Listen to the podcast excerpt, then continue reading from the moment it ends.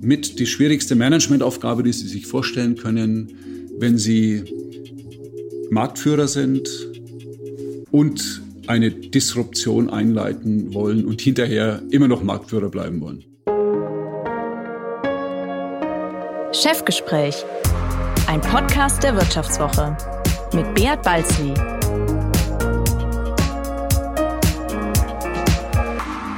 Ja, herzlich willkommen bei einer nächsten Folge des Vivo Podcasts Chefgespräch. Mein Name ist Beat Balzli und ich bin der Chefredakteur der Wirtschaftswoche.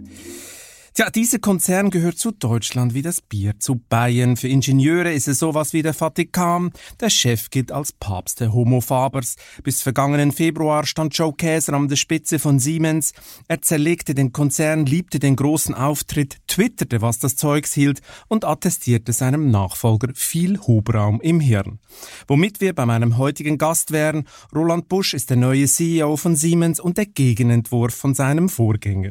Er ist ein waschechter Physiker, Musiker, gilt als Aktenfresser, spielt lieber Gitarre als zu twittern, heiratet gerne um 7 Uhr morgens und würde nie Fridays for Future in den Aufsichtsrat holen wollen. Bush will jährlich bis zu 7% Wachstum schaffen und Siemens zu einer Art Software-Company umbauen. Hallo Herr Busch, schön, dass Sie heute bei mir sind. Ja, Grüße Herr Walzli. Herr Busch, bevor wir uns über Siemens unterhalten und Sie mir am Ende dieses Podcasts Ihren größten Traum verraten, muss ich mal direkt sein. Spielen Sie Gitarre für sich alleine oder muss jemand zuhören? ich spiele alleine und ich werde auch von meiner Frau immer in einen Schallschutzraum verbannt, weil sie sagt, du musst noch üben. Es ist so schlimm. Haben Sie denn irgendwo im Keller dann so eine Kammer oder wie muss ich mir das vorstellen? Nee, ich äh, ziehe mich dann in, in den Arbeitsraum zurück, mache die Tür zu. Also ganz so schlimm ist es nicht aber, aber ich verhau mich schon hin und wieder. das heißt, hätten Sie bei Dieter Bohlen in Deutschland sucht den Superstar die erste Runde überstanden? Nein. Garantiert nicht? Nein, garantiert nicht. Ich mache das vor allen Dingen, zu, also weil es mir Freude macht. Ich meine, früher habe ich besser gespielt, ähm, aber man kommt rein. Ich sage ja, bei unserer Firma habe ich gesagt, für uns ist es entscheidend, Growth Mindset zu haben, also sich einer Sache hinzugeben, immer wieder zu üben und dann wird man einfach sukzessive besser. Und wer, wer aufhört, es zu versuchen, der hat schon verloren. Also das heißt, äh, ich bleib da dran und es macht wirklich Spaß und es wird auch immer ein Tick besser. Es also manchmal bin ich sogar zufrieden. Gut, mhm. ich meine, wir sind ja sicher gespannt, ob wir dann irgendwann mal so eine Kostprobe einspielen können dann noch. Im Nachhinein bauen wir das dann noch im Podcast ein. Was muss ich mir denn vorstellen? Bob Dylan, Heino, in welche Richtung geht's bei Ihnen? Um, ähm, she's always a woman to me. Um, ähm, When You Say Nothing at All ähm, oder dann eben auch mal so Klassiker Boxer, The Boxer, also geht gar nicht querbeet, aber ich bin so, ich, ich hänge schon noch irgendwie in den 80ern, muss ich ehrlich sagen. Okay. okay. Also und, äh, und eher so Rock, Pop, genau. Gut, Sie sind in den 80er stehen geblieben, beruflich hoffentlich genau, nicht, aber zu da, da kommen wir dann noch dazu, oder? Ich meine, das Gitarre spielen, das wirft natürlich ein ganz neues Licht auf Ihre Person. Als wir uns das letzte Mal in Erlangen getroffen haben, also dem Ort, wo Sie studiert haben, gaben mhm. sie der dortigen Universität auf einer Skala von 1 bis 10 den Partyfaktor 9 und sie seien oft als Letzte gegangen. Jetzt erschließt sich mir natürlich vieles. Waren Sie der Alleinunterhalter an der Party oder wie? Mit Sicherheit nicht. war ich nicht. Ich war immer in guter Gesellschaft mit ganz netten Leuten, auch viele äh, Kommilitonen oder aus dem Sport. Und äh, nee, war ich nicht. Also die haben nicht die Gitarre von Ihnen äh, erdulden müssen. Das nicht. Definitiv nicht, nee, nee. ich meine, das Gitarrespielen haben Sie ja äh, offensichtlich jetzt in Ihrem noch kurzen Leben als Siemens CEO als Entspannungsübung wiederentdeckt. Zudem geht's ja schon in aller Herrgottsfrühe, wie man weiß, bei Ihnen ins konzerneigene Fitnesscenter. Seilspringen inklusive. Haben Sie den Druck ein bisschen unterschätzt? So als Chef von Siemens? Ne. Ne? Wie kommen, Sie, wie kommen Sie da drauf? Ja, dass Sie ja noch eine Entspannungsübung mehr brauchen mit Gitarre, weil der Stress so groß ist. Ach so, jetzt verstehe ich. Nee, das, das war, war eher, war eher ein, das ist entstanden aus einem, aus einer Laune heraus oder aus einem, einem Witz heraus, dass, ähm, wir haben ja auch einen internen, Siemens internen Podcast und äh, die Chris, die das moderiert, die sagte dann irgendwann mal, das war auch alles nicht geplant, sagte dann, ja, wie schaut's aus, spielst du denn auch, machst du Musik? Und dann sagen, ja, früher vor 30 Jahren Gitarre. Und dann sagt sie, tja, dann könntest du doch hier im Podcast mal spielen, haben sie auch gesagt. Und dann sage ich, ja, kannst du vergessen, vielleicht im Podcast 50. Ich habe mir gedacht, den, den werde ich als CEO ohnehin nicht überleben. Dann habe ich nochmal schnell nachgerechnet und gedacht, oh weia, das wird knapp. Pack mal deine Gitarre aus und fang schon mal das Üben an. Und so kam ich wieder dazu. Und ich muss sagen, das war, war echt eine, eine tolle Sache. Das, das hat, es macht auch wirklich Spaß, ja. Gut, also wir kommen nochmal darauf zurück. Sie werden in diesem Podcast auch nochmal Gitarre spielen müssen, damit das klar ist. Wie merkt man eigentlich im Alltag, dass man plötzlich an der Spitze eines der wichtigsten Konzerne der Welt steht? Begegnen Ihnen die Menschen anders? Wie war der erste Tag? Haben Sie, haben Sie eine Änderung gespürt? Also der erste Tag war für mich schon emotional. Also auch wenn das eine lange Vorbereitung war, ich ja seit dem 1.10. letztes Jahres schon die operative Verantwortung hatte, auch das Team aufgestellt war. Es war dann irgendwie dieser eine Tag oder der nächste Tag nach der Übergabe dann und äh, von, von Joe Käser auf mich war das schon ein besonderer Tag, emotional. Hat sich was verändert? Ich weiß es nicht. Ich glaube, mein Umfeld eher nicht. Ich meine, die kennen mich alle und die ist auch nicht zu erwarten, dass ich dann von heute auf morgen anders bin. Bin ich auch nicht. Also ich glaube, ich bin nach wie vor so geblieben. Ich glaube, die größte Veränderung ist, dass man ja irgendwie dann das Gesicht von einer Firma wird. Und äh, das ist, glaube ich, äh, also man hat dann mehr Visibilität, äh, steht auch öfters mal vor der Kamera oder spricht im Podcast. Man ist an allem glaub, schuld plötzlich, ja. ja, das kommt dann noch. Also wenn es momentan läuft es ja sehr, sehr gut, das ist klasse, aber ich weiß auch, wenn es schief läuft, dann ist es immer der Chef, das ist auch fein. Ähm, aber, aber letztendlich, äh, das ist eigentlich die Visibilität, die erhöhte Visibilität. Ich glaube, ich, das ist, was sich am meisten verändert hat. Das ist auch die größte Veränderung in meinem, meinem Alltag sozusagen. Also ich habe immer, ich halte immer noch die Freiräume äh, frei für Strategiediskussionen, also wirklich werthaltige Diskussionen im Vorstand, wo die Firma hingeht.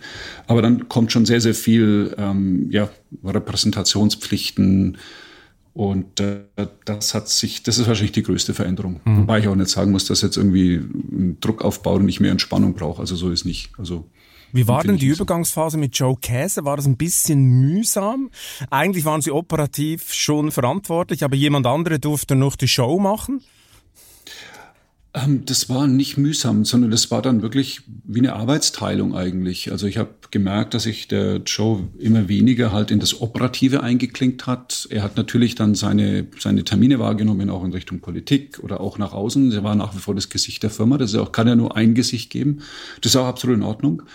Und so gesehen war diese Übergangsphase eigentlich ziemlich spannungsfrei, muss man sagen. Jetzt ernsthaft?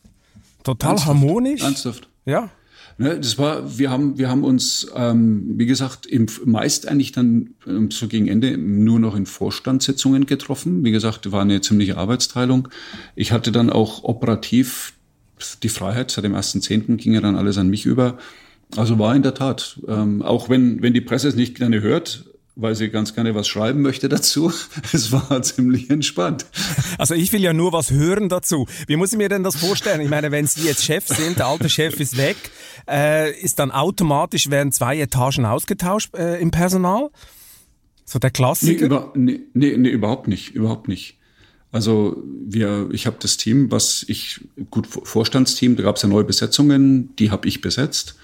Äh, da hat mir der Aufsichtsrat auch die Freiheit gegeben, was ich sehr gut finde. Das heißt, äh, im Vorstand, das ist jetzt sozusagen mein Team. Und äh, ich habe auch die, die Ebene darunter komplett übernommen. Da gab es keinen Austausch. Einen Austausch gab es. Ähm, das war nach einer, nach einer Versuchsphase, das wissen Sie ja, meine Kommunikationschefin da war es einfach die strategische Ausrichtung, das hat nicht so gepasst und auch die Führung, das Führungsmodell hat nicht zusammengepasst und haben wir gesagt, dann lass uns uns trennen. Aber sonst äh, ist das Team nach wie vor da und ist ein hervorragendes Team. Steht hinter mir, wir arbeiten super zusammen, macht wahnsinnig viel Spaß. Sie haben es ja vorher gesagt, jetzt sind Sie das Gesicht nach außen und damit wird ja auch der Draht zur Politik wird plötzlich kürzer, logischerweise. Gab es denn schon Kontakt mit dem Kanzleramt? Waren Sie schon dort? Ja, äh, ich war im Kanzleramt. Ich hatte auch eine, eine Intro mit der Frau Merkel. Erzählen Sie, jetzt wollen wir könnte. wissen, was da geredet wurde. Ja, es war eigentlich ganz einfach. Das war ein virtuelles Treffen. Äh, da war übrigens, im Übrigen auch äh, Joe Käser mit dabei. Es war der Christian Bruch dabei von Siemens Energy, der Band Montag von Siemens Healthineers. Und wir hatten uns da, war eine, in Summe war es glaube ich eine Dreiviertelstunde, Stunde einfach gut unterhalten. Jeder hat sich vorgestellt, wir haben erzählt, was wir, was wir so gemacht haben, wo wir herkommen, war ein, war ein sehr nettes Meeting. Und man merkt auch, dass äh, die Frau Merkel, unsere Bundeskanzlerin, schon sehr genau Bescheid weiß. Also sie hat da viel Erfahrung und kennt auch ähm, Siemens sehr, sehr gut, was mich sehr gefreut hat.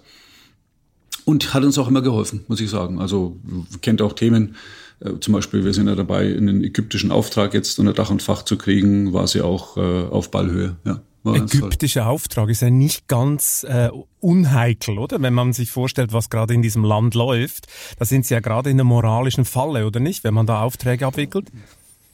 Es geht ja im Wesentlichen darum, die Infrastruktur, die Mobilitätsinfrastruktur des Landes aufzubauen. Da geht es um die Menschen dort, die dann verbunden werden, Städte werden miteinander verbunden, das schafft Arbeitsplätze, Sie können das haben Sie jetzt aber schön gesagt. Der Auftraggeber ist ja der Staat und äh, der Staat äh, übt ja gerade einen ziemlichen Druck auf seine Bevölkerung aus, vor allem auf Regimegegner. Es werden Leute verhaftet, teilweise erschossen. Ist ja unschön ein bisschen, oder? Ja, der Auftraggeber ist in, in jedem Fall, wenn Sie über den, die, das, das Rückgrat von Infrastruktur denken, ist immer der, der Auftraggeber der Staat.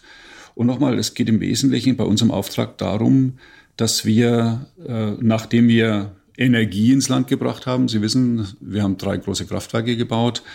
Der nächste Schritt in der Entwicklung von, von Wirtschaften nach Energie ist, kommt Transport oder Infrastruktur, danach kommt Industrie, danach kommt Gesundheitswesen. Das sind die Wellen, in wie sich Länder entwickeln.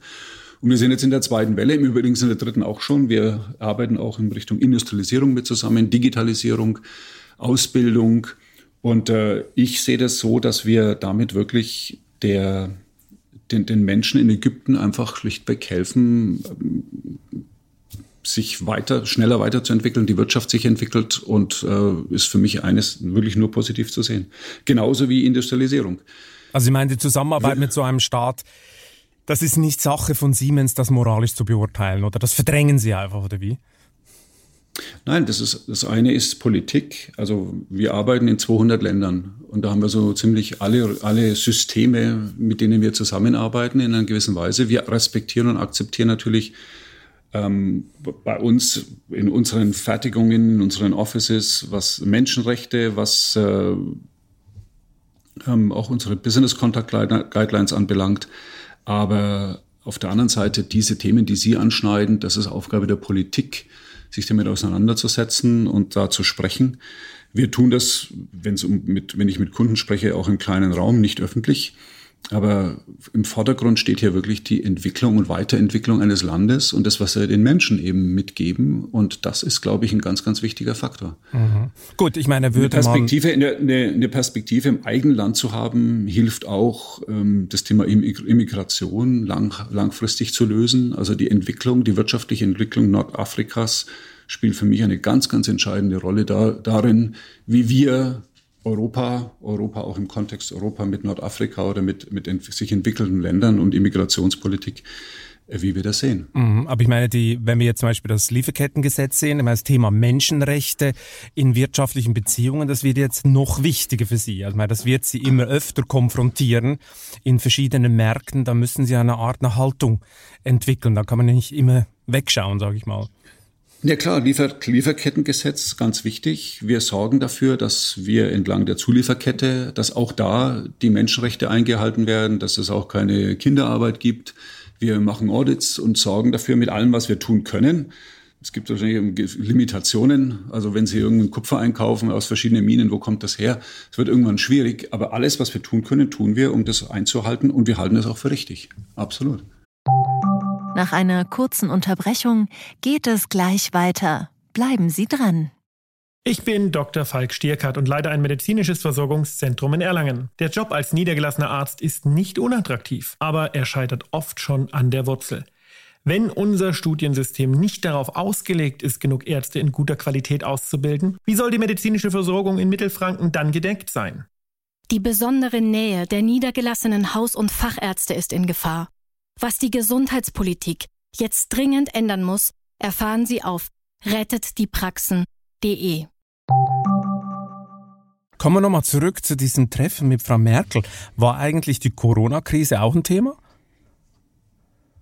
Nö. Nö, das war kein Thema. Gut, aber ich meine, im Kanzleramt könnten Sie eigentlich technische Expertise dringend gebrauchen, oder? Ich meine, für Sie als Ingenieur und Physiker muss doch das Freestyle-Corona-Krisenmanagement des Staates ein Graus gewesen sein, oder? Wie haben Sie das wahrgenommen in den letzten Monaten? Also ich sehe das ehrlich gesagt nicht so oder deutlich differenzierter. Zunächst mal muss man sagen, für uns war es, für alle war das das erste Mal. Also ich glaube, keiner von uns hat so eine Pandemie erlebt und musste dann in kurzer Zeit Entscheidungen treffen, reagieren. Das heißt, für uns war es das alles das erste Mal. Auch das erste Mal, dass wir in dem Maßstab Masken eingekauft haben, Prozesse verändert haben, innerhalb von ja, einer Woche oder wenigen Tagen von von 100 auf 0 ins Homeoffice gegangen sind.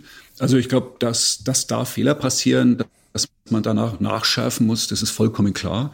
In Summe, glaube ich, ist das Krisenmanagement gut gelaufen.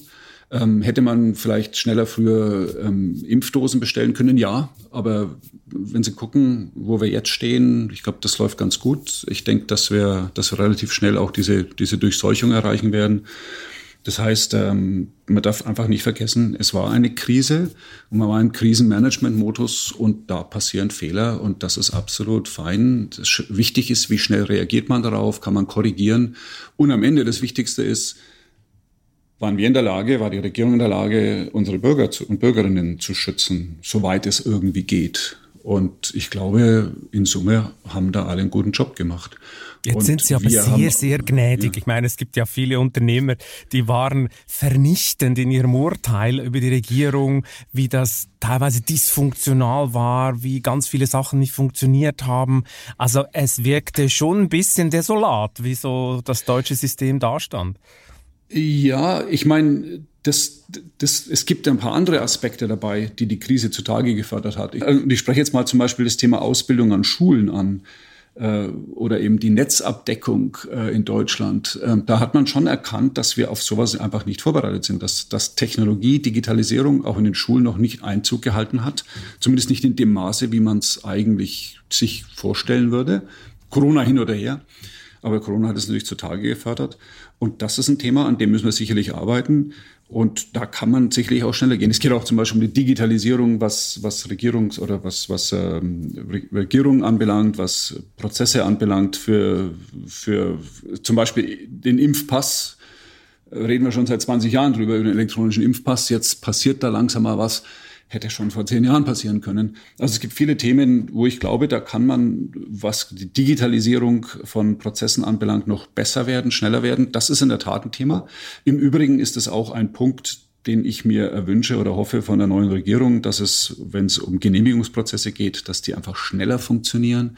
Wir müssen Geschwindigkeit aufnehmen, wenn wir unsere Stärke, die Deutschland hat, nämlich Innovationskraft, wir sind eine Exportnation, das hat ja einen Grund. Wenn sie exportieren, machen sie was besser, als, als das andere in ihrem Land können. Wenn wir das aufrechterhalten wollen, glaube ich, müssen wir noch einen Zahn zulegen. Und das heißt, wir müssen einfach ein bisschen schneller sein. Und das schließt jetzt einfach Freigabeprozesse oder ähnliches mit ein, aber auch das Thema Ausbildung und Digitalisierung. Das die, sieht man ja ein bisschen Leute, bei den Genehmigungsprozessen. Man sieht es ja ein bisschen äh, einerseits beim Tesla-Werk in Berlin, oder?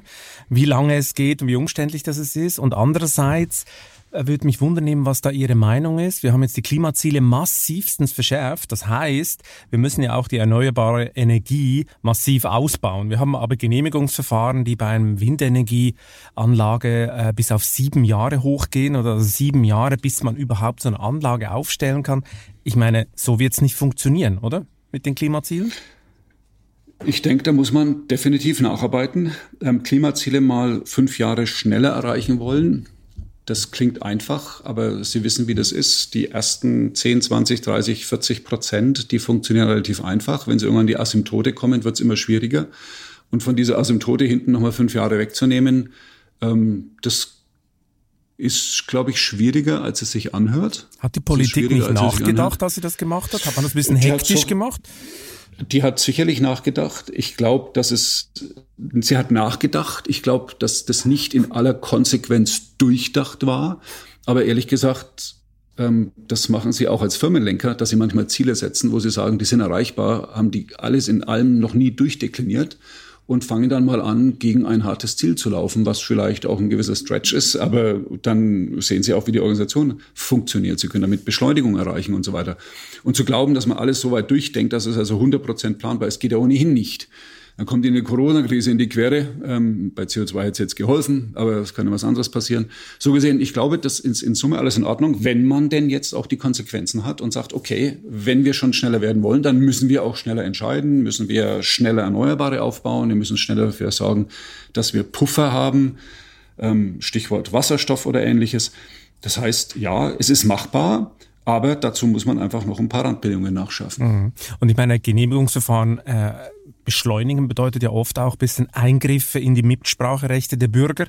Vielleicht muss man Fristen verkürzen, vielleicht kann man nicht mehr alle durch alle Instanzen klagen, äh, um das Windkraftrad zu verhindern. Also ich glaube, da kommen wir noch an eine fundamentale Diskussion. Ich meine, Sie haben vorher gesagt, was wünschen Sie sich von der neuen Bundesregierung?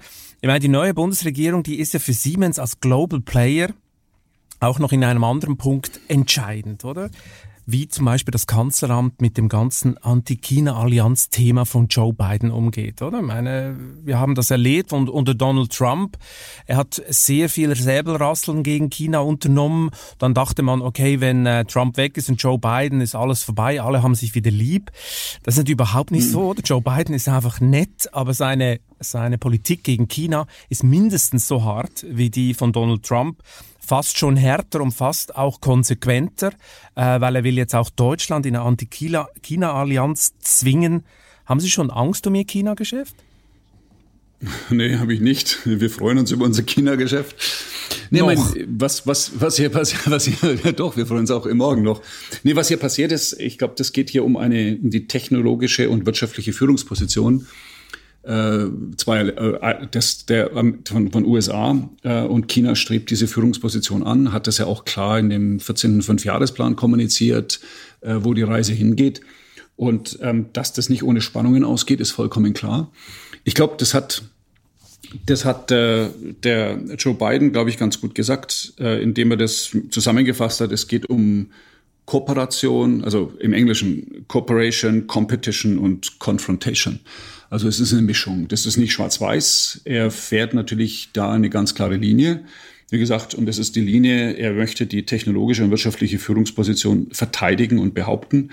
Und ähm, dementsprechend handelt auch äh, die amerikanische Regierung. Aber er weiß auch genau, dass zum Beispiel das Thema Klimaziele erreichen, 1,5 Grad Ziel erreichen, nur geht, wenn beide Nationen an dem gleichen Strang ziehen. Das stimmt, aber so viel Gelassenheit, Herr Busch, nehme ich Ihnen jetzt nicht ab. Ich meine, deutsche Konzerne wie Siemens sind doch der perfekte Faustpfand für die Chinesen, oder? Beim letzten Sanktionenduell mit der EU traf es schon Firmen wie H&M oder Adidas und Peking hm, hat gerade ja. ein Anti-Sanktionen-Gesetz verabschiedet. Das hm. muss sie doch beschäftigen, oder? Mit so einem großen, starken China-Geschäft. Wir beschäftigen uns natürlich damit, auch mit äh, jedwedem, jedwedem Exportkontrollgeschäft oder Gesetz, was äh, geschaffen wird oder was, was angezogen wird, beschäftigen wir uns natürlich damit. Also meine, meine erste Hoffnung ist die, dass es am Ende dann doch wirtschaftliches Rational gibt. Es gibt hier zwei, mit Abstand die zwei größten Märkte dieser Welt, die auch Import Export miteinander betreiben, voneinander abhängig sind. Wenn Sie Europa als einen Markt betrachten, können Sie noch einen dritten dazu addieren. Die hängen voneinander ab. Ähm, da würde sich jeder ins eigene Fleisch schneiden, wenn man, auf, wenn man aufhörte, miteinander Handel zu treiben. Was ich für äh, einfach den, den GAU hielte, wenn das passiert. Glaube ich aber nicht. Dass es dann immer wieder Stiche geben wird, wo Sanktionen auf bestimmte Exportprodukte, zum Beispiel Halbleiter oder eben ähm, bestimmte Softwarekomponenten, dass das passiert, kann passieren. Aber ich glaube, auch da glaube ich eher an das Rational. Man will damit was erreichen. Das heißt, äh, das ist wie eine Verhandlungsposition, die wird aufgebaut, das wird aufgelöst, man kommt wieder einen Schritt weiter. Und ich habe da gute Hoffnung, dass es nicht dahin kommt, dass man sagt, jetzt müsst ihr euch entscheiden zwischen USA und China. Äh, ich glaube nicht, dass das passieren wird. Ich meine, die Chinesen bereiten sich ja doch schon ein bisschen vor auf dieses Decoupling, oder? Das berühmte Zwei-Kreise-Modell wollen sie jetzt implementieren. Und wir hören, dass die Chinesen ausländische Konzerne auch schon dazu drängen, ihr China-Geschäft organisatorisch und auch technisch inklusive chinesische Software so autonom wie möglich zu fahren. Spürt man das bei Siemens auch schon? Wir beschäftigen uns auch damit. Ähm, das tun wir im Übrigen schon länger, dass wir also uns angucken, das ist das, was wir als Natural Hatching bezeichnen, dass wir also in den Märkten, soweit es geht, lokale Wertschöpfung haben. Teilweise auch lokale Produktentwicklung. Hilft ihnen allemal, weil sehr häufig werden die Produkte, die zum Beispiel in China abgefragt werden, was Funktionalität, Kosten anbelangt oder die, und Qualität anbelangt, dass das ein anderer Mix ist als der, den Sie jetzt in den USA zum Beispiel haben, bis hin zu Standards, so dass Sie eigentlich sehr gut beraten sind, wenn Sie, wenn Sie einfach lokale Produktentwicklung haben, lokale Fertigung. Haben wir auch. Also wir haben zum Beispiel den Auftrag, den wir jetzt gewonnen haben von Amtrak äh, über 3,4 Milliarden Dollar, mit Optionen, den haben wir natürlich auch gewollt, weil wir ein ganz tolles Werk in Sacramento haben, lokale Wertschöpfung in den USA. Das wird ein amerikanischer Zug werden.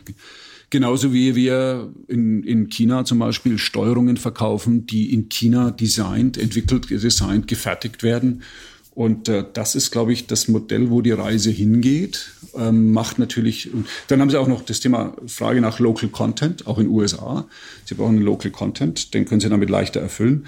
Also ich glaube, da geht die Reise hin, vor allen Dingen dann, wenn es um richtig große Märkte geht. Da können Sie sich sowas erlauben, dass Sie wirklich eine Wertschöpfung voll lokalisieren. Wir haben in China äh, 30.000 äh, Mitarbeiterinnen und Mitarbeiter, in USA sind es 40.000. Das heißt, am Schluss exportiert man gar nichts mehr in diese Märkte, sondern man hat mehr oder weniger autonome Tochtergesellschaften.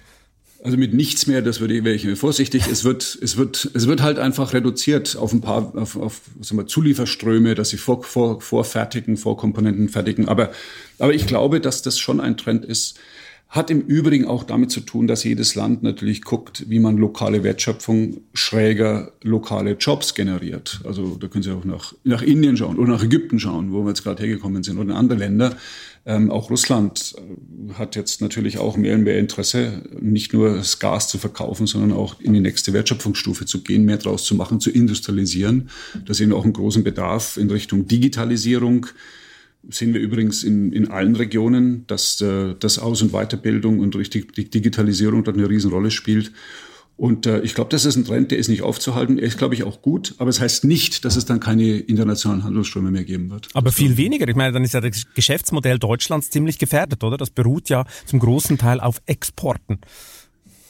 Ähm, na, nicht nur, weil äh, Sie können das ja auch wieder rumdrehen, in dem Maße, wie die, dass die Gehälter steigen auf der einen Seite, wie sie mehr und mehr automatisieren und digitalisieren, dann spielen die Personalkosten eine immer kleine Rolle. Das heißt, ich kann mir sehr gut vorstellen, dass Fertigung, bestimmte Fertigungen wieder zurückkommen in Hochlohnländer zum Beispiel nach Deutschland. Mhm. Jetzt hat Peking, ja. hat sie ja schon und auch andere Konzerne schon länger im Griff über den Joint Venture Zwang und auch den Zwang, ihre Daten in China zu hosten. Das wurde ja vor ein paar Jahren umgestellt. Was muss ich mir eigentlich vorstellen? Wie viele Siemens-Innovationen haben Sie denn schon bei der chinesischen Konkurrenz entdeckt seither? Seit Sie die Daten in China hosten müssen? Das weiß ich nicht. Das würde ich, ich mal nachschauen. Also, nee, Nee, also wir, wir haben in der Tat einen Fall, da geht es um Scanner, also CT- und MR-Scanner im Gesundheitsbereich, wo ein neuer Wettbewerber, neuer chinesischer Wettbewerber entstanden ist. Und äh, das ist, äh, ich sag mal, ein Fall, wo man sagen kann, das Produkt schaut schon sehr ähnlich dem unseren aus. Ähm, kann passieren. Äh, Seit wann ist denn das Produkt auf dem Markt? Ach, das sind schon Jahre. Schon Jahre? Schon einige Jahre. Ja. ja, ja, schon einige Jahre. Ja. Ähm, und, aber auch da ist jetzt Eigenentwicklung dabei. Das heißt, das ist jetzt kein, kein Fall, wo man sagen kann, da treffen wir sich vor Gericht. Aber, aber in Summe, wir sehen auch immer wieder Copy-Produkte. Wir gehen auch dagegen vor, teilweise sogar mit einem Siemens-Logo obendrauf. Und wir gehen dagegen vor und gewinnen auch, gewinnen auch Fälle, ob Sie es glauben oder nicht. Liegt unter anderem daran, dass sich mittlerweile chinesische Firmen untereinander kopieren was die Regierung natürlich nicht dulden kann. Ähm, und demzufolge Davon profitieren sie, da ein gewisses, ja, im Prinzip schon. Weil, weil sobald es untereinander kopiert wird, äh, geht die Regierung nicht auch dagegen vor. Und äh, da passieren mehr und mehr Fälle, wo man sagen kann, wir stehen auf, wir klagen und das funktioniert. Ja. Also die genau. Chinesen oder China ist nicht mehr so eine Raubkopiehölle, wie sie mal war. Also sie, sie können auch mal was durchsetzen. So ist das. Ja, so ist das. Heißt natürlich nicht, dass es nach wie vor Kopieren gibt. Ich meine, das ist ein bisschen auch eine kulturelle Frage. Ne? Sie wissen das ja vielleicht, dass das Kopieren von Kunst was ja bei uns verpönt ist, wenn sie irgendwas ab, ab, abmalen, abkopieren und verkaufen, das ist in China ein hoch angesehenes Geschäft. Das ist richtig. Sie malen ja auch mal gerne, oder? Ich weiß nicht, ob Sie das von jemandem abmalen oder, oder beides, beides. Beides, beides. Okay, dann Aber ich verkaufe, ich, ich verkaufe es nicht. dann hätten wir das auch noch geklärt. Ähm, was mich noch wundern würde, ich meine, wenn wir uns China heute angucken und die großen chinesischen Player, fällt ja zum Beispiel auf Huawei, oder? Führend bei 5G-Netzen. Und wenn man da ein bisschen in die Wirtschaftsgeschichte zurückgeht, das hätte ja eigentlich nicht sein müssen, oder? Da war Siemens mal ganz vorne dabei äh, in diesem Geschäft, hat das Geschäft dann an Nokia abgegeben. Wenn Sie jetzt zurückblicken, war das ein kapitaler Fehler, dass man sich von dieser ganzen Telekommunikation verabschiedet hat?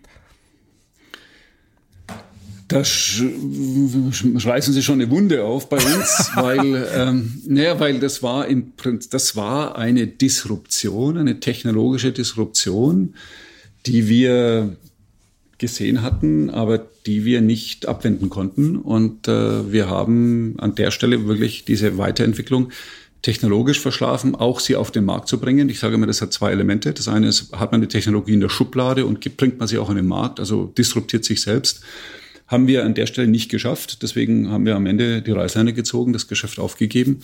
Ähm, Wäre es ein tolles Geschäft, wenn man es heute noch hätte und würde technologisch ganz weit vorne stehen? Definitiv. Sie sehen ja, was alles passiert. Aber das war eine Lektion, die wir gelernt haben und wir arbeiten daran, dass sowas nicht wieder passiert. Ist aber mit, mit das schwierigste, mit die schwierigste Managementaufgabe, die Sie sich vorstellen können, wenn Sie Marktführer sind und eine Disruption einleiten wollen und hinterher immer noch Marktführer bleiben wollen. Das stimmt. Gibt es nicht viele Beispiele. Gibt es nicht viele Beispiele. Und äh, das äh, momentan, wenn wir anschauen, was passiert in unseren Märkten. Es findet eine wahnsinnige Transformation statt. Und zwar neue Technologien, digitale Technologien, Daten und neue Geschäftsmodelle. Da ist wahnsinnig viel Disruptionspotenzial und äh, wir arbeiten daran, dass wir aus den Fehlern lernen. Das heißt, aus den Fehlern lernen. Äh, ich meine, Sie können ja auch aus den Fehlern anderer lernen. Schon mal General Electrics war mal ein Riese, war ein gigantischer Konkurrent von Ihnen, war das leuchtende Beispiel. Heute ist es nur noch ein Schatten seiner selbst. Seit Jack Welch weg war, der Neutronen-Jack, äh, ging es dann nur noch bergab. Jetzt für Sie als äh, neuer Siemens-Chef, äh, lernen Sie so aus so Beispielen oder lesen Sie sich das mal durch, so im Stil, oh, pass auf, mach den und den Fehler nicht? Absolut, absolut. Also wir setzen uns mit unseren Wettbewerbern generell intensiv auseinander, mit denen, die wir, die wir hatten, GE. Also der ist bei mir nicht mehr auf dem Radar, bei Healthineers schon, bei mir nicht mehr. Aber auch mit den neuen und äh, sich mit Wettbewerbern auseinanderzusetzen, zu verstehen, was sie tun, wie sie arbeiten, welche Ziele sie erreichen wollen, wie schnell sie agieren und welche Fehler sie gemacht haben das gehört zum, zu den Hausaufgaben eines jeden Managers. Wer ist jetzt das größte Vorbild für Sie gerade? Wer würden Sie sagen, macht es jetzt gerade sehr gut? Das ist so richtig spannend. Das war auch die, eine Frage aus dem letzten Kapitalmarkt, wo die Frage war, wer sind denn jetzt eigentlich hier? Wer ist denn der Siemens-Wettbewerber, gegen den Sie sich messen? Und ich, die, die, die ganz ehrliche Antwort ist, es gibt den einen nicht. Wenn Sie in, unser, in den einen Produktbereich schauen, dann fällt Ihnen sofort Schneider und, und ABB ein oder Amazon. Schauen Sie in einen anderen Bereich, dann sind Sie bei Alstom, wenn es um Züge anbelangt, oder CRRC, äh, Chinesen, oder auch lokale Wettbewerber, also kleinere. Ähm, schauen Sie ähm, zum Beispiel in, äh, in, die, in die Automatisierung, dann fällt mir natürlich der Rockwell ein. Also das heißt, es gibt nicht den einen Wettbewerber. Das macht es aber auch so spannend weil ich glaube, dass Siemens eine Technologie-Company ist, die sich über ihre Technologie differenziert und damit, wie wir Automatisierung und Digitalisierung in den Markt bringen, wie wir die reale und die digitalen Welten miteinander verbinden. Das können wir so gut wie kein anderer. Und das machen wir auf einer Breite eben von Industrie, Automatisierung, Fertigung über Infrastruktur, Gebäude, Mobilität bis hin zu Gesundheitswesen. Und das ist einfach eine Differenzierung über Technologie und nicht über individuelle Märkte. Mhm. Und dann sind Sie eigentlich schon dabei, dass Sie sagen, ja, so den einen Wettbewerber gibt es nicht. Schönes Beispiel ist ja CRRC, also der chinesische Zugsgigant, ist inzwischen, glaube ich, auch der weltgrößte Hersteller von Zügen. Da haben Sie ja oder auch Siemens immer wieder gesagt, das sei die größte Gefahr für Ihre Bahnsparte, die, die Sie einst mit Alstom fusionieren wollten, hat dann nicht funktioniert. Ist denn die Gefahr jetzt so real? Kommt der große Sprung der Chinesen zum Beispiel nach Europa? Spüren Sie das? Ähm, nein, nicht. Also wir, CRC macht keine Fünfjahrespläne, sondern ich glaube, das ist auch ein bisschen abgeleitet aus der, aus der chinesischen Denke, wie die Regierung denkt. Die denken über 20, 30, 50 Jahre. Ähm, also wenn Sie den längeren Horizont anschauen, dann ist CRC natürlich immer ein ernstzunehmender Wettbewerber.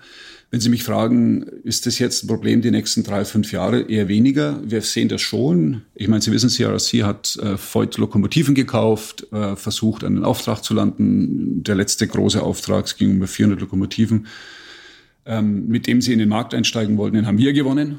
Also da haben wir uns auch Mühe gegeben, dass wir den gewinnen. Das heißt, so eine Schlacht können wir auch gewinnen.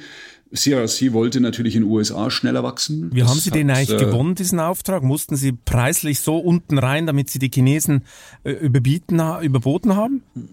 Ich meine, am, am Ende, äh, das ist auch eine gute Frage. Am Ende ist es so, wir haben die erfolgreichste Lokomotive der Welt, unsere Vectron, die auch wirklich über Europa über alle Grenzen fahren kann, überall Zulassungen hat und einfach eine super, super Kostenposition hat. Deswegen, das war ein interessanter Auftrag, den wir, den wir gut gewinnen konnten, sagen wir so. Aber der andere Aspekt ist der, man glaubt immer, dass Kunden die billigsten Lokomotiven oder die billigsten Züge kaufen. Das ändert sich eben. Jetzt komme ich zu dem Punkt, warum ich die Gefahr von CRC immer weniger kritisch einschätze, als ich das vielleicht vor fünf Jahren noch getan habe. Kunden kaufen mehr und mehr Lifecycle, also äh, Total Cost of Ownership. Das heißt, was, was, äh, sie wollen Kapazität, Verfügbarkeit und schauen sich die Kosten über den Lebenszyklus an. Da spielt das eingekaufte Material am Anfang nur einen kleinen Teil. Dann kommt die Energieverbrauch mit dazu, da kommt Maintenance mit dazu, was es kostet, Züge aufrechtzuerhalten und vor allen Dingen die Kapazität bereitzustellen. Und da spielt jetzt Technologie eine Rolle, die effizientesten Antriebe zu haben, eine digitale Plattform, die genau sagt, was in den Zügen passiert, dass man Züge rausnehmen kann, sie reparieren, wieder ins Feld führen kann, dass wir mit weniger Kapazität die Verfügbarkeit generieren, generieren können, die ein Kunde abfragt. Und das, ich sage mal, das ist ein technologisches Spiel, das können was die Chinesen Nicht? nicht so gut wie wir. Ich behaupte sogar, das kann jetzt keiner so gut wie wir. Ich glaube, dass wir mit unseren Rolling Stock Plattformen, die wir aufgebaut haben, ganz weit vorne sind, mit unseren Antriebskonzepten ganz weit vorne sind. Und bei Digitalisierung und Automatisierung, also wie, was können wir aus den Daten, die wir aus dem Zug holen, rauslesen und was können wir für Konsequenzen rausziehen? Wie können wir Verfügbarkeit erhöhen? Ähm, ich glaube, da sind wir ganz weit vorne. Und Signaltechnik allemal. Mhm. Bleiben wir noch ganz kurz beim Thema China. Meine, Ihr Vorgänger Joe Käse springt ja gerade Kanzlerkandidatin Annalena Baerbock zur Seite. Und die Grünen sind ja für eine sehr harte Haltung gegenüber China und äh, seinen Menschenrechtsverletzungen bekannt. Was halten eigentlich Sie vom Wahlprogramm der Grünen? Also ich bemesse es natürlich oder schauen wir schauen es vor dem Hintergrund dessen an, was wir, was für uns relevant ist, also für Siemens relevant ist. Ähm, und äh, da kann ich nur sagen, was die, die, ähm, die, die, Entwicklung in Richtung äh, Klima, Klimaziele anbelangt und so weiter, ähm, gehen die, glaube ich, noch einen Schritt weiter. Da sage ich, ich finde es gut, sich dafür einzusetzen. Man muss die Reaktionszeiten eines Systems respektieren. Wir haben vorhin über die fünf Jahre Beschleunigung gesprochen. Ähm, sie können einfach nicht sagen, jetzt machen wir es nochmal fünf Jahre schneller. Es funktioniert irgendwann nicht. Also man muss einfach respektieren, es gibt einfach Entwicklungszeiten, bis man neue Trassen aufbaut, bis man neue Bahn hochfährt, bis man die Puffer aufbaut.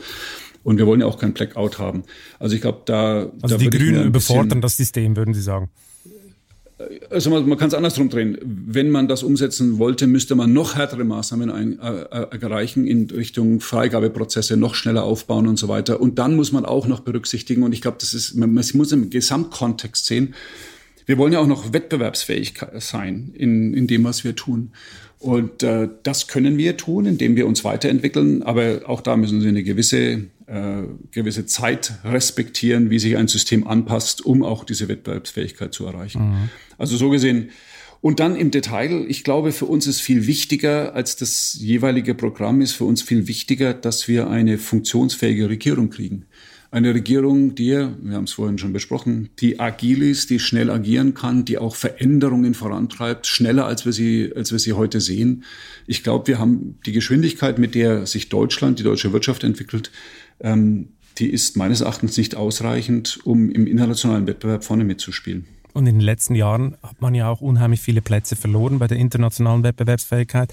Man ist auf Platz 15 abgerutscht. Das ist natürlich nicht die, äh, die beste äh, Performance. Genau. Apropos Annalena Baerbock, wie sieht es ja. eigentlich mit Ihrer Dissertation über Supraleiter aus? Herr Busch, ist die vor Plagiatsjägern sicher? Haben Sie da nochmal reingeguckt? ich, ich, habe ich nicht mehr reingeguckt, aber ich habe äh, alles zitiert, was ich gelesen habe. Äh, das gehört mit dazu. Habe ich, habe ich vielleicht irgendwo mal ein, ein, Zitat vergessen? Also ich glaube nicht, aber das kann immer passieren. Aber ich glaube, das ist wirklich, das strotzt vor Zitaten. Da ist eine ganze, ganze Liste hinten dran. Das ist der eine Aspekt. Und der zweite Aspekt ist der, ähm, was ich mit Sicherheit sagen kann. Ich habe ähm, in der Tat Neues erforscht, was es in der Form nicht gab ähm, neue Experimente gemacht, die es vorher nicht gab und ausgewertet, eine Theorie dazu gemacht. Also der, der Neuigkeitswert, der ist da definitiv gegeben, so dass ich da mich also ziemlich wohlfühle dabei, wenn da immer einer drüber schaut. Und Sie haben ja vorher gesagt, Sie seien in den 80ern stehen geblieben. Da, da gab es auch Copy-Paste noch nicht, oder? Also meine, es war genau. noch, es war noch schwieriger. schwieriger. Ich meine, genau wegen dieser Dissertation sind Sie ja damals trotz Einstellungsstopp zu Siemens gekommen, obwohl Sie ursprünglich eigentlich gar nicht dahin wollten. Als Erlanger kriegt man ja schnell mal eine Überdosis vom Konzern. Was so war damals eigentlich Ihr Karriereziel, als Sie da angefangen haben? Haben Sie schon gesagt, ich will da und dahin? Ähm, ich glaube, ich hatte damals äh, in der Technologie angefangen. Das war ganz interessant. Ähm, nach der Promotion, die auch von Siemens unterstützt wurde, bin ich in den Bereich gekommen, den, der hatte sich äh, Innovation Fields Technology genannt. Und das, da ging es im Wesentlichen darum, eine Brücke zu bauen zwischen operativen Geschäften und der zentralen Technik. Also was kann man, in der Tat, ich hatte damals eine, eine Studie gemacht, wie man Offshore-Wind produzieren kann, wettbewerbsfähig. Boah, also da waren Sie aber ganz weit vorne. Ich, das kann ich Ihnen sagen. ähm, wie, wie, wie groß müssen die Windmühlen sein? Ähm, was darf das, das Anlanden des Stromes kosten und so weiter, um irgendwann wettbewerbsfähig zu sein? Da, damals hat man doch über ein Megawatt Windturbine war so das Limit, wo man gesagt hat, vielleicht werden es mal zwei, heute über zehn. Aber interessanterweise, das, was wir damals studiert hatten oder, oder vorgesehen hatten, kam und kam schneller. Unglaublich. Wohingegen ich das gleiche für Brennstoffzellen auch gemacht habe. Das, was wir damals studiert hatten, kam langsamer und ist jetzt sozusagen an, an dem Punkt, wo man sagen kann, es könnte jetzt was werden. Aber zu Ihrer Frage, ich hatte, ich hatte damals mir gedacht, hm, naja, also es gibt erstmal, ich fange in der Forschung an, ich würde dann schon mal gerne ins Geschäft gehen und vielleicht mal so ein Segment leiten. Das wäre so mal, also eine Profit- and Loss-Verantwortung für, also Gewinn- und Verlustverantwortung für, für so ein Segment, das wäre mal so ein Ziel. Und das habe ich aber dann irgendwann mal, wie man es halt so macht, ne, das in so ein Buch reingeschrieben, was für Ziele hat man denn da, so habe ich da aufgeschrieben und das Buch weggelegt. Ich glaube, das liegt irgendwo Gibt's noch zu Hause. Noch? Ich glaube, das liegt, ja, ich glaube, es liegt irgendwo, ich muss mal gucken. Und das habe ich dann aber ehrlich gesagt gar nicht mehr aufgemacht. Okay. Also für unseren nächsten Podcast, das merken wir schon mal vor, das heißt Gitarre spielen und aus dem berühmten Buch vorlesen. Äh, dann werden wir, glaube ich, die Person von Roland Busch noch besser kennenlernen. Was muss ich mir eigentlich damals vorstellen? Wie war damals die Führungskultur bei Siemens? Was war so Ihr, was waren so prägende oh. Erlebnisse oh. mit den Chefs? Es ist ja eine ganz andere Zeit gewesen. Ja, das war eine andere Zeit. Also der, der Zentralvorstand, also das, was wir heute Vorstand nennen, der hatte so noch eine, eine etwas mystische Aura. Also, das bei Ihnen weg, oder wie? ich, also ich glaube, ich glaube, wir sind etwas, etwas nahbarer geworden und greifbarer. Aber irgendwie, es war in der Tat so. Ich erinnere mich noch, das war sehr interessant. Ich war dann, ich bin dann sehr schnell in die Automobiltechnik gegangen und hatte dann und hatte dann äh, auch die Strategie geleitet von der Automobiltechnik und hatte dann in der Tat den Vorschlag äh, unserem Vorstandsvorsitzenden von der Automobiltechnik hatte ich den einen Vorschlag gemacht, dass wir über eine Brennstoffzellenantriebe ins Auto gehen. Hätte viel Geld gekostet und zwar so viel, dass er dann eben beim Zentralvorstand vorsprechen musste. Und dann ähm, bin ich also mit ihm dahin gefahren. Das war mein erster Aufschlag hier im, in München und dann auch noch im Zentralvorstand. Und als wir dann, als wir dann vorne bei dem, bei dem äh, Wittelsbacher Platz vorbeigefahren sind, sagt er zu mir, ich saß mit ihm im Auto, sagt er zu mir, Herr Busch, holen Sie noch mal ganz tief Luft, bevor die uns jetzt den Kopf runterreißen. und, dann, und, dann, sind wir also da reingegangen. Und, und wie hart wurde es? ja, genau. Wir sind dann da reingegangen. Das war schon interessant für mich zu leben. Also das war dann dieses, dieses so ein U, in dem die, die Zentralvorstände saßen, von Pira in der Mitte, rechter Hand äh, CFO und dann sortiert nach, ich glaube nach Alter, nach Zugehörigkeit im Zentralvorstand. Klingt so ein bisschen nach äh, Zentralkomitee Kommunistische Partei, genau, oder? Also genau, so, so war das. Also zumindest habe ich es zumindest damals so empfunden. Und ähm, wie war das? Also, wir wurden anständig behandelt. Ich habe da auch meinen Vortrag gemacht. Also ich durfte da auch reden und so weiter. Wurden auch anständig behandelt, gute Fragen gestellt. Das war alles nicht so schlimm. Blöd nur, dass der Vortrag nicht, dass der unser Antrag nicht genehmigt wurde, aber das steht auf einem anderen Blatt. aber wir haben uns nicht den Kopf runtergerissen. Gut, dann haben Sie gesagt, ich werde selber CEO oder kann ich die Anträge auch selber absegnen, oder? Das ist irgendwie so genau. entstand dann Ihr Karriereziel.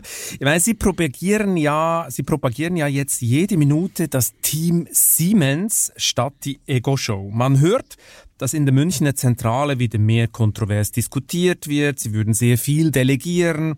Alle seien zufrieden, sogar der Betriebsrat. Das klingt nach den großen Wellness-Festspielen im IKEA Bällebad. Besteht nicht die Gefahr, dass die Leute bald über sie sagen, der will nur spielen, aber beißen tut er nicht? Schöne Beobachtung. Also, Zunächst mal, ich, ich pflege einen, einen kollaborativen Ansatz, einen Teamansatz, weil ich gelernt habe, dass Teams, diverse Teams ähm, einfach mehr erreichen können, als wenn man mit alleine voranprescht. Ähm, ich äh, nehme die Leute mit, das ist ganz, ganz entscheidend, und ich höre zu äh, weil wir, egal was sie tun, ob sie jetzt eine Geschäftsentscheidung treffen ähm, oder, oder auch, auch interne Entscheidungen, was auch immer sie tun wollen, sie wenn Sie zuhören und Sie hören aus verschiedenen Ecken die Meinungen und nehmen die auf, äh, wir werden nicht immer allen gerecht, aber Sie kriegen einfach mit, dass Sie, Sie treffen bessere Entscheidungen. So, das ist der erste Punkt. Äh, es wird, wir treffen auch Entscheidungen. Also es ist nicht so, dass ich sagen kann, wir haben uns alle lieb, sondern wir, wir unterhalten uns, wir diskutieren auch, wir diskutieren auch unterschiedliche aus Ansichten aus und treffen dann Entscheidungen aber halt meines Erachtens auf einer deutlich besseren und solideren Basis. Das ist für mich entscheidend. Wir werden gleichzeitig auch, weil man kommt mir nur das Gefühl, na, wird dann, wenn alles harmonisch ist, dann bewegt sich nichts. Ich strebe auch an, die, was ich immer so sage, den, den Herzschlag von Siemens zu erhöhen. Also wir müssen uns schneller takten. Die Welt dreht schneller. Digitalisierung hat kürzere Entwicklungszeiten. Das heißt, wir müssen uns da auch anpassen. Und das ist für mich ein, ein Punkt, dass ich sozusagen die, die Taktung von Siemens, mit der wir Entscheidungen treffen, dass wir agiler werden, dass wir das verbirgt sich auch unter dem Thema Empowerment, dass wir Verantwortung in die Regionen oder in, in, äh, nach unten delegieren und damit einfach schneller sind. Wenn Sie für jede Entscheidung einmal zum Vorstand kommen und wieder runter müssen, dann werde ich zum Bottleneck für Entscheidungen. Das kann es gar nicht sein. Für, für Wesentliche schon. Aber ich glaube, wir können da viel, viel besser werden. Und das ist so die Handschrift, die, die ich eigentlich äh, hinterlassen möchte. Aber noch ist es ja sehr gemütlich für Sie und es ist ja kein Wunder, ist die Stimmung so gut, die Konjunktur brummt und nach dem radikalen Umbauten Ihres Vorgängers bei Siemens Energy und Co. haben Sie bislang ja keinerlei unangenehme Nachrichten verbreiten müssen, wie zum Beispiel Stellenabbau. Wie lange können Sie das noch durchhalten, diesen Softkurs? Ja, wissen Sie, erstmal ist es kein Softkurs, sondern wir haben, wir haben jetzt auch Glück, wir haben Rückenwind aus dem Markt, aber der alleine hilft ja nicht. Ne? Wenn, Sie, wenn Sie Rückenwind haben und Sie haben die Segel nicht gesetzt und haben nicht das richtige Boot, können Sie auch nicht schneller fahren. Also das heißt, wir haben schon eine ganze Menge gemacht und profitieren natürlich jetzt auch von den Möglichkeiten, die im Übrigen auch durch Corona beschleunigt sind. Also Digitalisierung, Automatisierung hat nochmal Beschleunigung erfunden, äh, erfahren durch Corona. Davon profitieren wir. Gemütlich sieht anders aus. Also wir, wir agieren jeden Tag am Markt, um lieferfähig zu bleiben. Also es passiert eine ganze Menge und wir bewegen uns auch sehr, sehr schnell. Dass da andere Zeiten kommen werden, ist mir vollkommen klar. Ähm, beeindruckt mich jetzt aber auch nicht, weil ich hatte eigentlich in meiner ganzen Karriere eigentlich nur Turnarounds. Also das heißt, äh, stand da nicht immer auf der Sonnenseite, sondern äh, Sie erinnern sich an die Resterampe bei Siemens, ähm, über die man lange geschrieben hat. Äh, zum Glück nicht mehr. Und da freue ich mich auch für die vielen tausend von Mitarbeitern, die Teil dieser Resterampe waren, äh, die auch wirklich gezeigt haben, dass es anders geht. Das heißt also, ich kann, ich kann, ich kenne auch Transformation, ich kenne auch kritische Situationen, in die wir kommen werden und die werden wir dann halt auch entsprechend meistern. Aber wenn wir Ihre Bootsmetapher nehmen mit dem Segel und dem, dem, dem, dem Schnellboot, ja. wenn man Ihre Investoren, die haben ja eher das Gefühl, dass sie ein Ruderboot sind statt ein Schnellboot. Die von Ihnen kürzlich vorgestellten Wachstumsziele haben ja an den Finanzmärkten nur für so ein müdes Zucken gesorgt. Müssen Sie da bald nachlegen oder sind, waren Sie enttäuscht, dass da so wenig passierte? Nee, ich glaube, das ist den Trugschluss, dass wenn wir sagen, wir geben unsere, unsere finanziellen Ziele nach außen, über den Zyklus haben wir gesagt, fünf bis sieben Prozent Wachstum, wir haben Margenziele hochgehoben, wir haben viel mehr Transparenz geschaffen, wir haben auch gesagt, dass wir mehr Fokus auf Cashflow legen. Das hat der Kapitalmarkt wahrgenommen, aber das, der Trugschluss ist der, dass wenn Sie das sagen, dass dann sich der Aktienkurs bewegt. Ja, Sie müssen erstmal liefern. Das heißt, äh, der Aktienkurs bewegt sich nicht an einem Kapitalmarkttag. Es sei denn, Sie haben jetzt eine ganz, ganz tolle Nachricht. Ähm, ähm, also zum Beispiel, dass Sie ihr, Ihren Gewinn für dieses Jahr erhöhen würden sondern der Aktienkurs bewegt sich Quartal für Quartal, wenn sie einfach Quartal für Quartal liefern, vorhersagbar werden. Wenn sie beweisen, dass sie das, was sie sich hingeschrieben haben als Ziele, dass sie auch liefern. Wenn der Cashflow kommt und zwar regelmäßig. Das heißt, äh, enttäuscht sind wir nicht. Im Übrigen haben wir gleichzeitig angekündigt, dass wir eine SaaS-Transformation, also die Transformation des, eines Teil des Softwaregeschäftes in Richtung Software as a Service machen. Bedeutet zunächst mal weniger Wachstum, bedeutet zunächst mal weniger Profit, weil wir uns Geschäftsmodell umstellen. Hinterher wird es alles besser. Typischerweise sackt da so ein Aktienkurs erstmal ab, und zwar nicht unerheblich. Wir haben gleichzeitig gesagt, dass wir aber unsere Rahmenziele erhalten werden. Das ist schon mal eine ganz klare Aussage. Und jetzt gilt es halt einfach, das umzusetzen. Und dann werden wir auch die Bewegung am Kurs sehen. Mhm. Ja, bei SAP kommt man ja Ähnliches äh, beobachten, äh, als die ihr Modell ein bisschen umgestellt haben. Ja, Industriesoftware im Abo, das soll jetzt ihr großer Wurf werden. Das Ganze findet in der Cloud statt, ist, ist mhm. offiziell flexibler, lässt sich schneller an die Anforderungen der Kunden anpassen. Und sie können ja auch genau tracken, was die Kunden machen. Der gläserne Mittelständler, das ist ja ein bisschen das Ziel, oder? SAP geht auch in diese Richtung. Kommt also jetzt das deutsche Amazon für Industriedaten oder wie muss ich mir die Logik dahinter vorstellen? Nee, nee, nee. Da geht's darum, da geht's jetzt darum, dass wir erfahren, was der Kunde, was unsere Kunden mit der Software machen, wie sie die Software benutzen. Eben, sie tracken wir, sie. Wir, ja, genau, aber wir gehen nicht an deren Daten, an deren, an deren, an deren äh, Erfindungen, an deren Intellectual Property Rights, also was sie da entwickeln. Das sehen wir natürlich nicht. Wir sehen einfach, welche Funktion ruft welcher Entwickler bei einer Firma häufig auf und können sagen, okay, wie können wir diese Funktion noch einfacher machen? Oder wenn wir sehen, ein, eine, die, die ähm, Entwicklungsproduktivität von Wettbewerb oder von dem Kunden 1 und Kunde 2 ist deutlich unterschiedlich, kann man gucken, wo kommt das her und Hilfestellung leisten. Das ist aber eher wirklich eine Hilfe, um die Nutzung unserer Software besser zu machen für unsere Kunden, auch Rückmeldungen zu kriegen, was können wir unsere Software verändern, damit ein Entwickler mit weniger Klicks das gleiche Ziel zum Beispiel erreicht aber wir gehen dann nicht in die Kernentwicklungsdaten von unseren, von unseren Kunden. Das machen wir nicht und das äh, ist auch nicht der Teil des Geschäftsmodells. Wird ja auch hier nicht passieren. Sie sagen ja immer, was Siemens kann, können Google, Amazon und Microsoft nicht. Das ist ein relativ ja. äh, selbstbewusstes Statement. Äh, das, hat ja. no das hat Nokia auch mal gemeint. Warum sollte man Siemens, warum sollte Siemens immun sein gegen die Disruption? Wir haben es vorher schon mal ein bisschen besprochen. Äh, warum sollte das so sein? Das war nicht die Aussage. Ich sage nicht, dass wir immun gegen Disruption sind. Ich sage nur, also das waren jetzt zwei Dinge, die Sie, die Sie da ja hochgebracht haben. Ich fange mal mit dem ersten an. Was können wir, was Google oder Microsoft nicht kann? Ähm, wir, wir wissen, wie man einen Zug, ein Gebäude, eine Fertigung automatisiert. Also das ist immer der Punkt, wenn ich sage, wir, wir leben in beiden Welten. Wir können digital, wir können aber auch die reale Welt und wir können die beiden Welten miteinander verbinden. Und das ist alles ein Domain-Know-how. Das Domain-Know-how, das finden Sie so eben bei den genannten Firmen nicht wohingegen diese Firmen deutlich besser sind, wenn es um Cloud-Entwicklungen Cloud geht, also Bereitstellung von Rechenleistungen, Rechenzentren oder auch den, die, die IT sozusagen, also was wir jetzt, wir schauen uns hier uns virtuell an, solche Themen, solche Software, das kann natürlich Microsoft besser und deswegen sind die Teil unseres Ökosystems weniger Wettbewerber. Und äh, das ist einfach der große Unterschied. Das Spannende bei Siemens ist, dass wir auch die digitale Welt können, aber in dem Fall jetzt die digitale Welt, die eigentlich relevant für unsere Kunden ist. Also zum Beispiel das Thema Software, was wir vorhin angesprochen hatten, PLM-Software, also Entwicklungssoftware für, für Hardware, CAD, CAX-Software, hat Microsoft auch nicht, hat Google auch nicht. Das heißt, auch da sind wir komplementär unterwegs.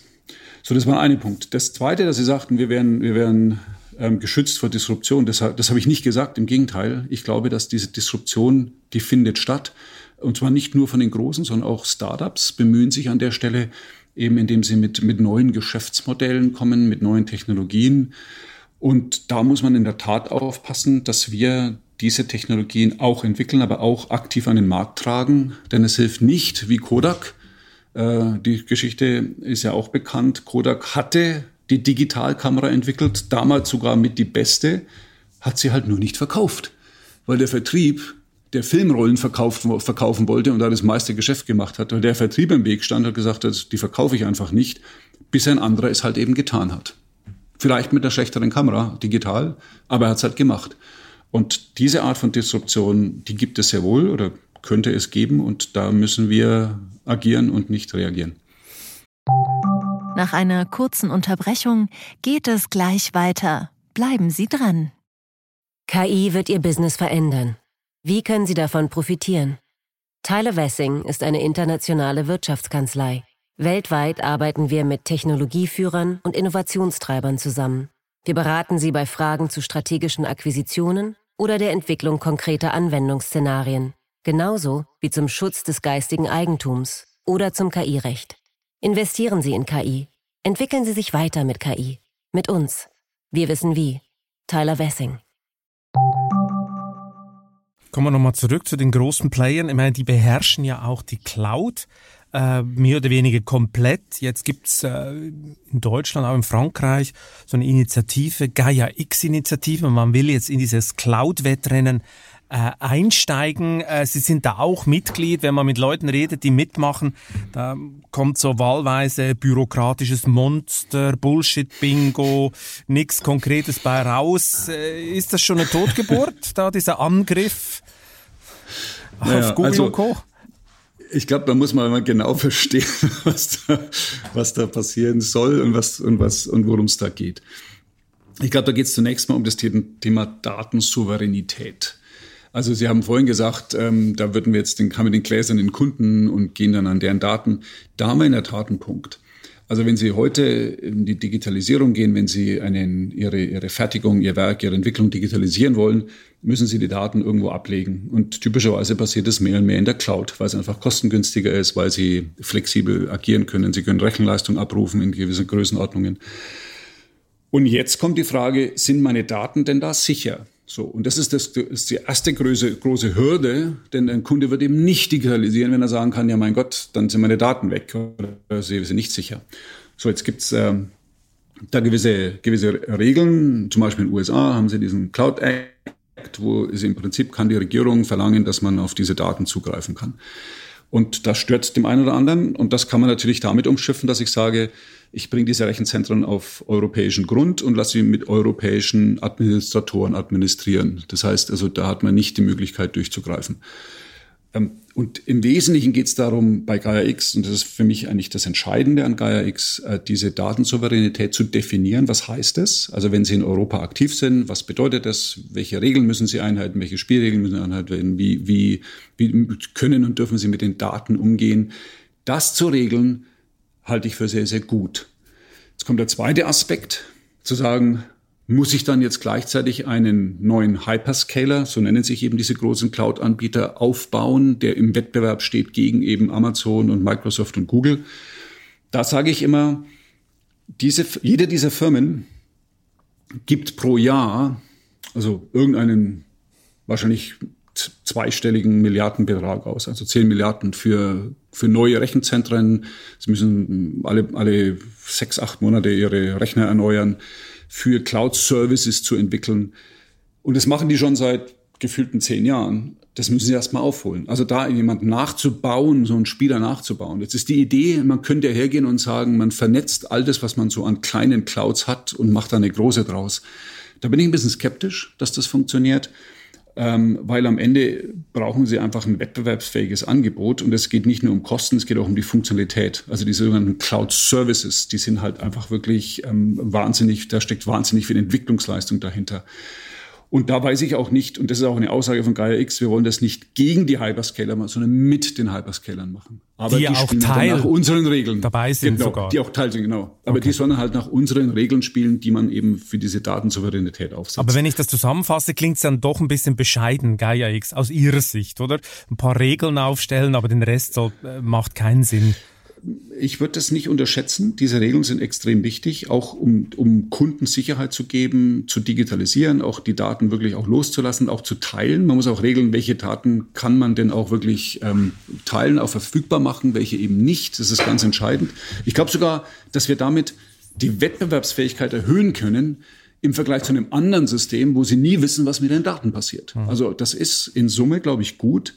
Und wenn es wirklich darum geht, müssen wir jetzt einen, einen, einen Gegenspieler zu, zu den Hyperscalern aufbauen, da bin ich ehrlich gesagt skeptisch. Ich glaube, man, man, kann das, man kann das versuchen, aber man sollte das nicht, man sollte die mit an Bord nehmen, die großen Spieler, weil die haben einfach ein wettbewerbsfähiges Angebot, die haben was zu bieten und ähm, das müssen wir mit einbauen in unser Angebot. Machen wir ja auch. Wir bieten ja alle Cloud-Lösungen auch an. Und, und jetzt sind wir wieder ein Thema Teil des Ökosystems. Mhm, mhm. Brauchen wir denn eine aktive industrielle Industriepolitik? Also so wie jetzt Gaia X entspringt ja auch diesem Gedanken, der Staat muss was anschieben. Jetzt äh, touren gerade Chiphersteller durch Europa und versuchen überall die höchsten Subventionen abzukassieren. Autoakkuhersteller sind auch in diesem Bereich. Man, man reizt sich hoch, alle möglichen Regionen bieten immer mehr an. Ist es nicht einfach ein klassischer Mitnahmeeffekt? Ich meine, wenn der Markt brummt, werden diese Werke sowieso äh, irgendwann wird sie jemand auf die grüne Wiese stellen und der Steuerzahler verschwendet da einfach Geld? Nee, ich glaube, man braucht schon eine aktive Industriepolitik. Ich gebe Ihnen mal ein, zwei Beispiele. Also nee, gehen wir auf das Thema Wasserstoff, Wasserstoffwirtschaft. Ähm, das ist, das ist wirklich eine, eine, eine substanzielle Frage, wie wir unsere Energie, unser Energiesystem in der Zukunft gestalten, weil Erneuerbare haben eben das Problem, das ist äh, intermittierende Energie, also die haben sie mal, haben sie nicht, die fluktuiert. Das heißt, sie brauchen Speicher. So, und zwar Speicher im großen Maßstab da verbieten sich dann irgendwann auch Batterien, weil das einfach zu teuer wird. Also sind sie sofort bei einem Speichermedium wie Wasserstoff. So, eine Wasserstoffwirtschaft aufzubauen, da gibt's keine einzelne Firma, die das in der Lage ist zu stemmen. Und das geht ja vom Verbrauch, also Verbrauch in, in Zügen zum Beispiel, in Brennstoffzellen, das geht über die Verteilung, es gibt die Speicherung und es geht über die Erzeugung. Das heißt, äh, da brauchen Sie einfach schlichtweg die Kraft von einer Regierung, die da hilft und unterstützt um so ein System aufzubauen, in Schwungmasse zu bringen. So, wenn das dann mal läuft, kann man dann wieder loslassen, aber das braucht's einfach. Und ich glaube, da hilft Industriepolitik. Das Gleiche äh, gilt auch für Schlüsseltechnologien, wo wir sagen, ähm, wir haben, wir haben Sorge, dass es zu einem, zu einem Monopol oder Oligopol wird. Äh, ob Halbleiter das richtige Beispiel sind, weiß ich nicht. Batterien, ich weiß es auch nicht. Aber zum Beispiel Quantencomputer. Auch das ist ein Thema, dass Sie sagen, kann das eine Firma alleine, wird wahrscheinlich nicht funktionieren. Kann man da am Anfang mit Förderung und auch mit Kollaboration in Instituten, Universitäten und der Industrie einfach beschleunigen, um da, um da sozusagen den Boden dafür zu bereiten, dass da wirklich auch Firmen entstehen, die dann im Wettbewerb. Da gibt es ja jetzt so einen ja. Versuch, oder, bei den Quantencomputern. Genau. Da sind Sie dabei, genau. glaube ich, oder?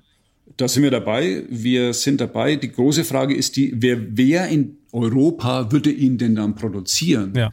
Also wir, wir kommen von der Anwendung, wir würden also keinen Quantencomputer bauen, aber wir würden schauen, welche Applikationen laufen da, welche Software bräuchte man dafür, aber wer würde ihn denn bauen? Ganz große Frage, muss man sich am Anfang stellen. Aber letztendlich... Und wer könnte Stelle, das sein? Da brauchen Sie... Ich weiß es nicht. Ich weiß es nicht. Äh, wir haben ja keinen, keinen Computerbauer mehr in Europa. Wir sind ja alle nach Asien abgewandert. Äh, das heißt, man müsste da wirklich in der Tat sehr früh mal die Frage stellen, äh, vielleicht auch ein Startup, das anfängt, an, an den Themen zu arbeiten. Aber diese Frage muss man sich stellen. Gleichwohl, das zu entwickeln und diese Technologie zu entwickeln, da geht es nicht nur um Hardware, da geht es um Software. Wie Sie, wie Sie heute wissen, Ihr Computer, da ist Hardware und Software komplett getrennt. Das heißt, man kann auch überlegen, dass wir sagen, wir haben Quantencomputer-Software, also Mittelware-Software, die wir in Europa entwickeln. Die Hardware kommt woanders her. Kann man sich alles vorstellen, aber man muss dann einfach mal anfangen. Und ich glaube, da braucht es einfach so viel Schwungmasse und Kraft. Auch weil, das komme ich zurück zu USA und China. Die wollen ja auch ihre Innovationsführerschaft beibehalten. Da wird auch wahnsinnig viel Fördergelder werden in diese neuen Zukunftsthemen gesteckt. Da dürfen wir als, als Deutschland oder als Europa nicht hinten, nicht hinten anstehen. Wir müssen nur selektiv gucken. Das können Sie nicht in der vollen Bandbreite machen. Ich mache, nächstes Thema wäre AI, AI-Kompetenzen mhm. aufbauen, also richtig gezielt fördern, was Bayern sehr gut gemacht hat. Also diese 1500 Lehrstühle jetzt in dieser, in diesem AI und Digitalisierung aufzubauen. Das ist genau der richtige Weg. Und das ist, weil Sie gesagt haben, brauchen wir eine aktive Industriepolitik? Ja, an solchen Stellen schon. Und dann aber wirklich den, den freien Marktwettbewerb. Ne? Das ist ganz entscheidend. Wir sind bei der ultimativ letzten Frage, Herr Busch. Was ist Ihr größter privater Traum, den Sie noch verwirklichen wollen? Man kann es eigentlich so zusammenfassen, dass ich, äh, mein Traum ist eher, dass ich ähm, Glück, sagen wir, dieses, dieses ähm, glückliche, harmonische Leben, was ich momentan führe, privat und beruflich, ich sage immer, privat und Beruf ist kein World-Life-Balance, sondern eine World-Life-Integration. Also das heißt also dieses, dieses Zusammenspielen. Wenn ich das mir erhalten kann und damit einfach einen, ein, diese Aufgabe, die ich heute mache, dass ich die weitermachen kann und wahnsinnig viel Spaß dabei habe, auch mit meinem Team, das wäre mein Traum. Mm, aber sonst bin ich da ganz bescheiden. Ich dachte jetzt, das sei ein Gitarrenkonzert auf der Berliner Waldbühne oder, oder irgend so was prominent. Herr Busch, vielen Dank für das Gespräch. Das hat viel Spaß gemacht. Schönen Dank, Herr Beizli, und bis demnächst. Und wer sich jetzt noch dafür interessiert, ob die Angestellten von Siemens oder anderen Firmen künftig bis ins Alter von 68 Jahren arbeiten müssen, sollte sich auf vivo.de oder am Kiosk die neue Titelgeschichte der Wirtschaftswoche besorgen. Die Rentnerrepublik Deutschland. Ich wünsche Ihnen viel Spaß beim Lesen und eine gute Zeit bis zum nächsten Chefgespräch. Kritik, Lob und Anregungen senden Sie bitte wie immer an balzli.vivo.de. Für eine positive Bewertung dieses Podcasts bin ich Ihnen ewig dankbar. Bleiben Sie gesund.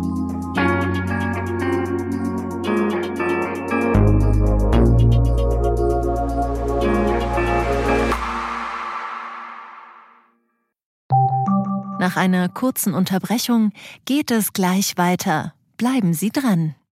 Mein Name ist Dr. Tillmann Rümenapf, niedergelassener Kinder- und Jugendarzt hier im Ennepe-Ruhr-Kreis. Die Einführung der Telematik sehe ich durchaus als Chance, aber aktuell fällt das System oft aus und es gibt viel zu wenig technischen Support. Dafür geht eine Menge Zeit drauf, in der ich die Kinder nicht genügend betreuen kann. Das muss sich ändern. Die besondere Nähe der niedergelassenen Haus- und Fachärzte ist in Gefahr. Was die Gesundheitspolitik jetzt dringend ändern muss, erfahren Sie auf rettetdiepraxen.de.